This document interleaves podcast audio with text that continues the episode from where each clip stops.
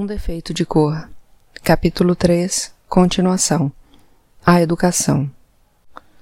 Logo depois do acerto do casamento, a sinhazinha Maria Clara foi passar alguns dias na ilha por causa da confusão que reinava na capital, com os tumultos provocados pelas manifestações em torno da independência do Brasil.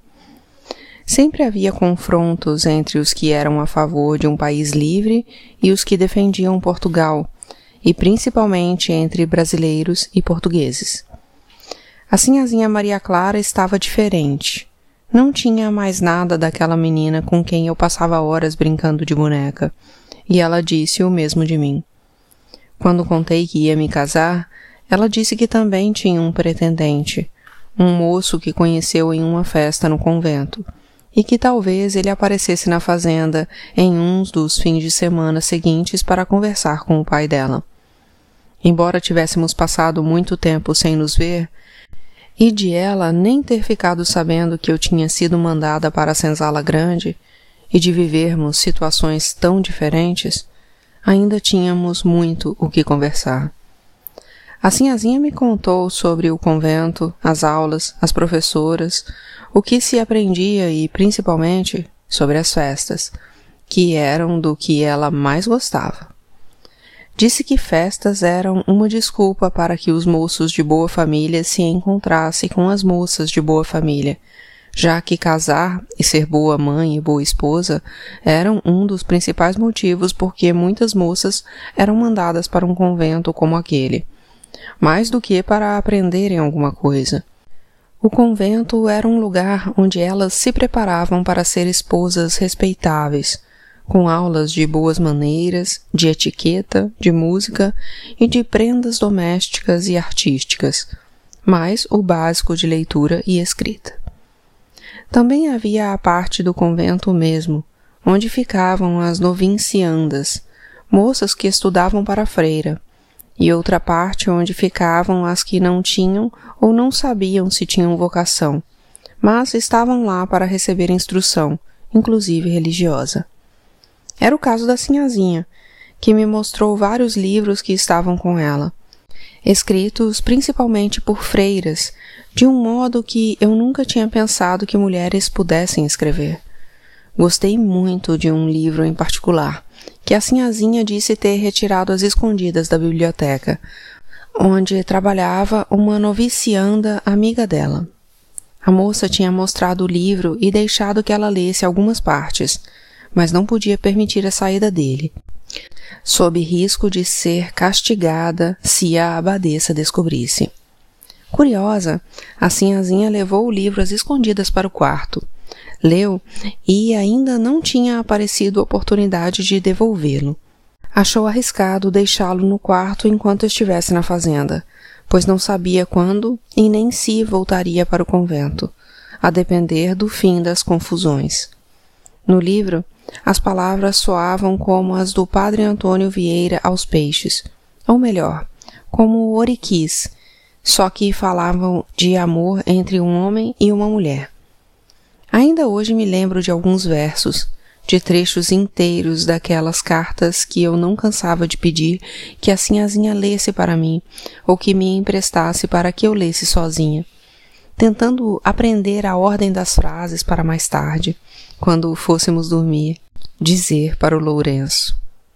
Eu falava e ele ia anotando em papéis que tenho até hoje e que foi bom ter guardado, porque agora consigo entender os sentimentos de perda e de sofrimento que tanto me fascinaram, mas que eu não tinha a capacidade de compreender muito bem na época.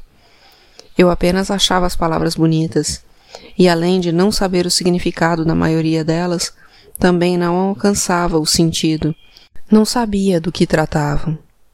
Como saber o que queriam dizer coisas como: se eu te amasse naquele extremo que milhares de vezes te disse, não teria eu já de longo tempo cessado de viver? Enganei-te.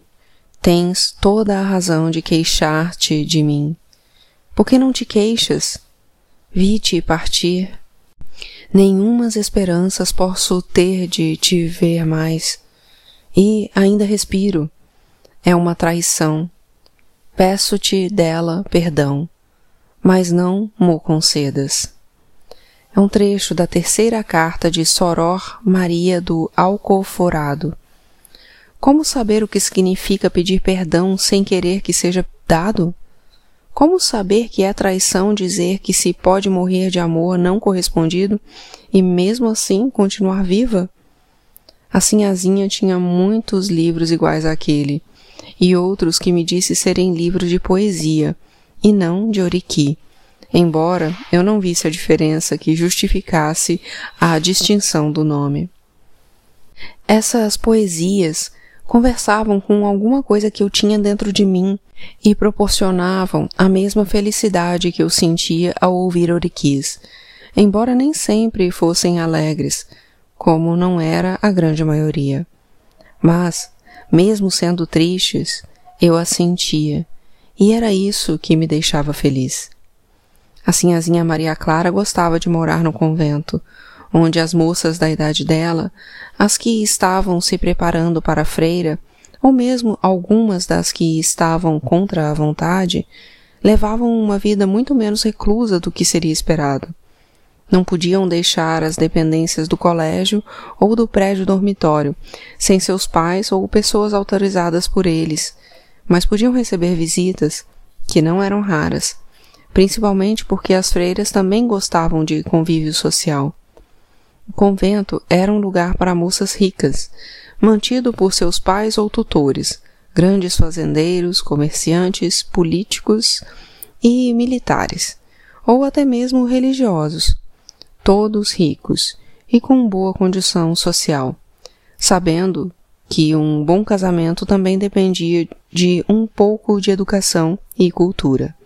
Por isso, não eram raras as vezes em que um convento fazia festas para receber músicos, poetas, pintores, companhias de teatro e artistas de todos os tipos, homens do clero, cultos e letrados, e estrangeiros importantes, quando as freiras serviam bons vinhos e boa comida, em saraus que atravessavam a noite.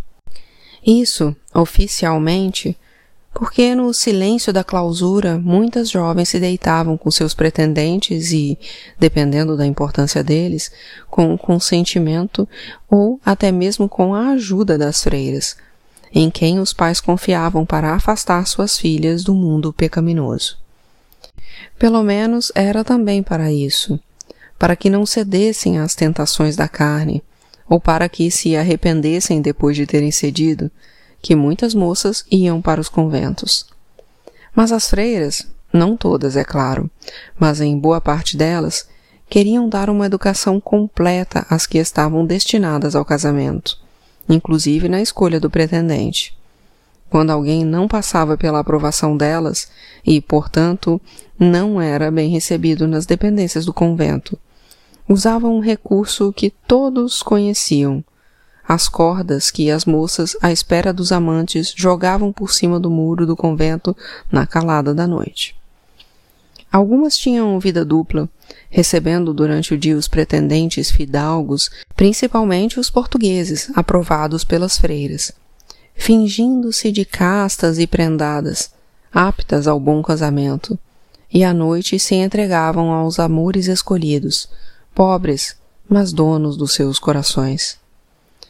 Tudo isso me contou a sinhazinha Maria Clara, e também sobre o José Manuel, o estudante de direito e filho de um rico português com negócios na capital da Bahia e na corte. Eles tinham se conhecido na festa da posse da nova abadesa do convento e se enamorado um do outro, chegando a tratar promessa de casamento.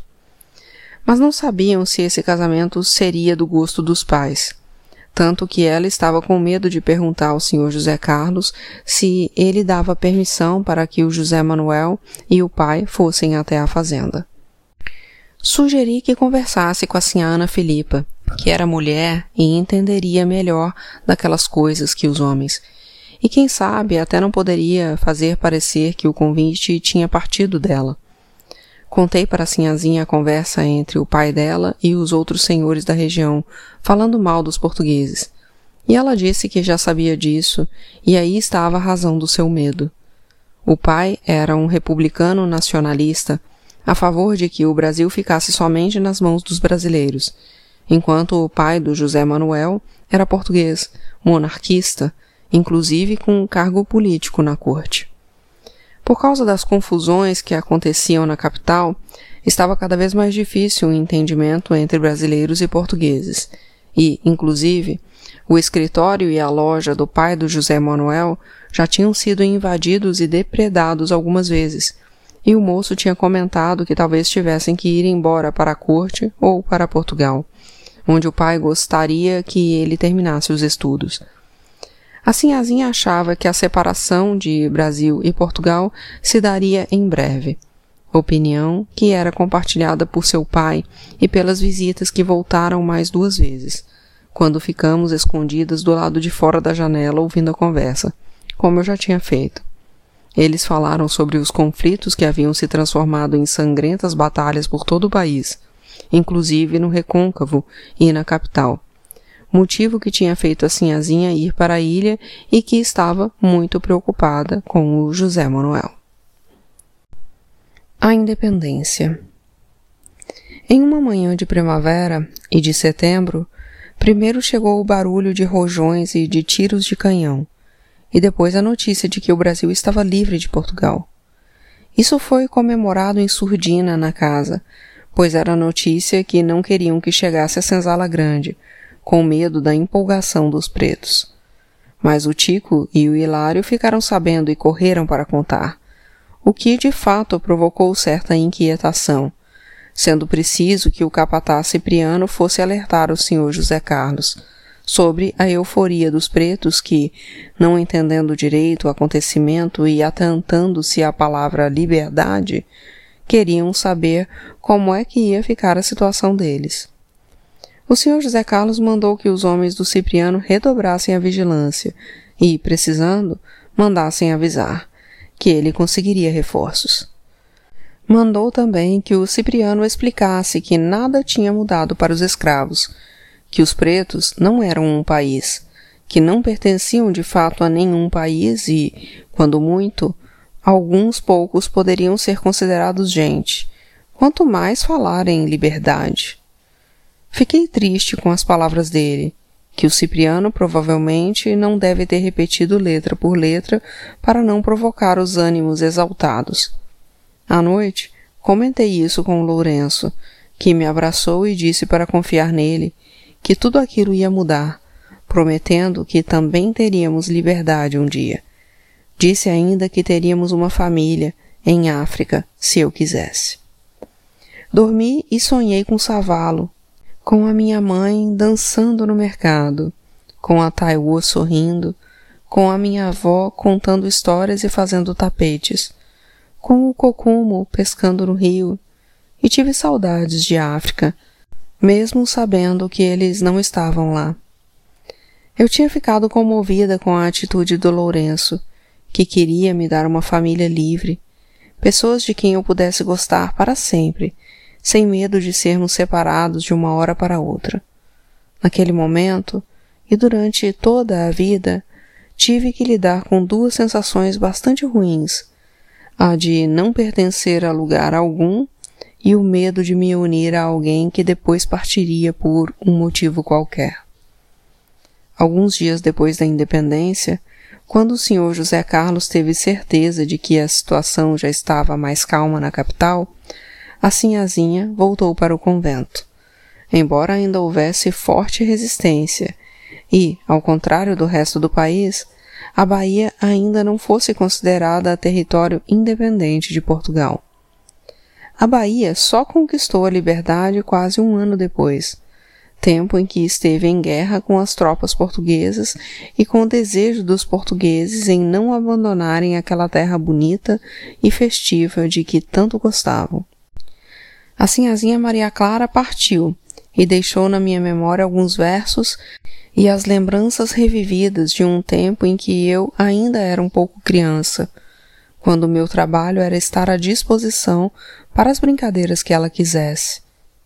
Era cada vez maior a minha vontade de também seguir para a capital, onde a vida, ou o que quer que eu pudesse decidir sobre ela, realmente acontecesse ou onde pelo menos surgiriam oportunidades para que eu a vivesse um pouco melhor. Era bom fazer planos com Lourenço, mas depois de ler as poesias falando de amor e de perceber que eu não sentia nada daquilo, comecei a achar que não tinha sentimentos bastante fortes para ser feliz com ele. Eu nunca seria capaz de sentir, caso o perdesse, o que aquela freira das cartas sentiu pelo seu amado. Imaginei que talvez o meu sentimento pelo Lourenço não fosse mais do que um remédio para a dor de que não ter ninguém e de não ter liberdade. E que quando uma dessas coisas acontece, ele não teria mais importância alguma. Eu me lembro de como queria ter tido alguém para conversar sobre isso, mas na fazenda ninguém me entenderia, nem mesmo a Esméria, que me chamaria de ingrata quando eu dissesse que gostaria de fugir com Lourenço, mas não de viver com ele para sempre. Eu gostaria de fugir com ele e depois fugir dele. Outros planos. Assim, a Ana Filipa avisou que os casamentos seriam realizados no início de novembro, dia 5, dia de Santa Isabel, de quem ela era afilhada e devota. Devoção herdada da mãe que também se chamava Isabel. A Esméria contou que a Sinhá gostava de Santa Isabel porque a santa também tinha o ventre seco e conseguiu ter um filho já depois de velha. E talvez tivesse a esperança de acontecer o mesmo com ela. Mas eu sabia que não seria assim, porque, além do fato de ela não saber que atraía a bicus, ainda havia as ervas da liberata, o Lourenço estava feliz, e embora eu achasse que nada mudaria nas nossas vidas, tentava me consolar, pensando que o casamento ia ser bom para mim, tanto por afastar o Senhor, quanto por eu poder compartilhar com alguém o caminho de ser livre.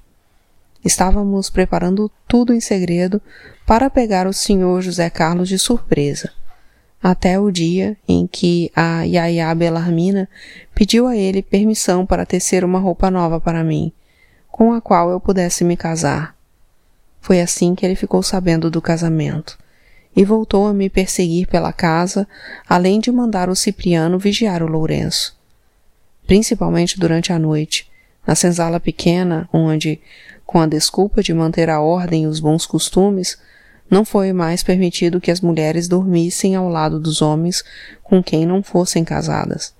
Ou seja, amontoadas de um lado dormiam as mulheres que trabalhavam na casa e do outro, muito folgados, apenas o Tico, o Hilário, o Lourenço e o Sebastião, e o Cipriano vigiando tudo. A primeira vez das pretinhas pertencia a seus donos. Era isso que o senhor José Carlos estava tentando garantir, tomando cuidado para que eu não dormisse com o Lourenço antes de me deitar com ele, que estava apenas esperando uma boa oportunidade. Eu não podia falar nada para o Lourenço, mas ele percebia, e mais se afligia à medida que se aproximava a data marcada para as cerimônias. Seriam realizados quatro casamentos e dois batizados de crianças que tinham nascido na senzala grande.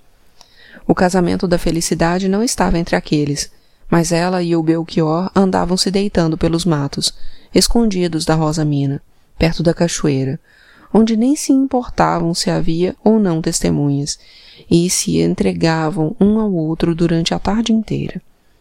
Mesmo curiosa, eu tentava não olhar, porque me dava vontade de fazer o mesmo com Lourenço. O problema era que eu não tinha coragem de tomar iniciativa e, mesmo com a ameaça representada pelo senhor José Carlos, ele parecia disposto a esperar pelo casamento, para então me possuir como de direito. Para mim era tolice, mas certa vez ele comentou que o ex-senhorzinho dele, o que estava na Europa, tinha dito que era assim, que um homem solteiro podia se deitar com quantas mulheres quisesse, sem compromisso, mas nunca com aquela que tinha escolhido para esposa. Se ela assim o quisesse, era porque não o merecia. Sem olhar, apenas ouvindo os gritos, os gemidos e as risadas de felicidade e do Belchior, e imaginando o que eles estavam fazendo, eu já ficava perturbada de vontade de me entregar para o Lourenço. Os bicos dos meus peitos ficavam duros e eu sentia quase escorrendo pelas minhas pernas o líquido brotando da racha. Àquela altura, já bastante peluda. Eu então entrava na água e apertava uma perna contra a outra, e às vezes me tocava até sentir um estremecimento que era bom e que me deixava mais calma depois, mesmo com vergonha de que o Lourenço pudesse perceber e por isso ficava um pouco mais dentro da água, entregando meu corpo ao seu refrescante carinho. E só então saía, vestindo a roupa sobre o corpo molhado. Certa manhã, o Cipriano apareceu na casa grande e, como se já não fosse motivo de estranhamento ele entrar sem ser acompanhado pelo senhor José Carlos, que acreditávamos estar em São Salvador, Disse que precisava da minha presença na fundição para ensinar o serviço a dois pretinhos que estavam começando naquele dia. Estranhei, porque nós, da senzala pequena, não tínhamos ficado sabendo de nenhum escravo novo, e nem havia na fazenda crianças em idade para tal trabalho que já não soubesse exatamente o que fazer. Eu estava na sala tirando o pó dos móveis para Antônia enquanto ela limpava a prataria da copa e viu Lourenço espiando a conversa escondido atrás da porta que dava para a varanda. Imaginei que fosse nos seguir e de fato o fez. Não sei como Cipriano não ouviu os passos dele, um pouco abafados pelas folhas caídas no chão da mata atrás da casa, por onde cortamos caminho. Se tivesse percebido ou mesmo desconfiado, o que na hora eu torci para que não acontecesse, já que, de certa forma, a presença do Lourenço me dava segurança. Se o Cipriano tivesse percebido, talvez a tragédia toda tivesse sido evitada. Quando vi que estávamos indo na direção errada, mesmo com o Cipriano dizendo que era um atalho, tentei correr, mas ele me pegou pelo braço e disse que o Sr. José Carlos queria ter uma conversa comigo e que era melhor eu ser bem boazinha, pois, sendo boazinha o suficiente, até poderia tirar muito proveito do serviço que ia fazer para o meu dono. Falou para eu me lembrar da verenciana, que estava liberta e a quem nada faltava. O senhor José Carlos nos esperava em uma cabana um pouco além da fundição, onde eram guardados alguns instrumentos de trabalho e papéis antigos. Com uma das mãos, o Cipriano bateu na porta, que estava apenas encostada, e com a outra me empurrou para dentro. O senhor José Carlos estava sentado à mesa logo em frente à porta. Levantou os olhos por breves instantes e voltou a abaixá-los para os papéis que lia, assim que entramos, dizendo que o Cipriano podia sair e esperar do lado de fora. O capataz me olhou como se dissesse novamente para eu me comportar, como se, àquela altura, eu ainda pudesse fazer algo diferente e acho que deve ter percebido tanta revolta no meu rosto que suas feições logo mudaram. Antes de sair e fechar a porta, ele relutou, e parecia estar deixando ali dentro uma filha a quem tentasse dizer que a vida era assim mesmo e seria ainda mais difícil se tentasse resistir, mas que, de qualquer maneira, ficaria esperando do lado de fora. Acho que ele já tinha vivenciado aquela situação algumas vezes, parecendo acostumado com ela, e não conseguia deixar de pensar na verenciana, nas muitas outras que já tinham estado ali com vontade de fazer algo mais do que simplesmente esperar, mas sem saber o que, pois, afinal, esperava-se que nos conformemos com o fato de que a vida é assim mesmo. Quando o senhor ouviu a porta se fechar, ficou de pé e me olhou de cima a baixo, da mesma maneira que tinha acabado de estudar os papéis, sem pressa. Talvez, como eu, tenha se lembrado da primeira vez que me examinou no mercado de São Salvador. Naquele dia, eu tinha feito graça, corrido, pulado, balançado os braços e mostrado os dentes, porque queria ser escolhida. O meu instinto de sobrevivência precisava que ele me escolhesse para que eu não definhasse naquele mercado à espera de alguém que achasse que eu valeria os réis que pediam por mim.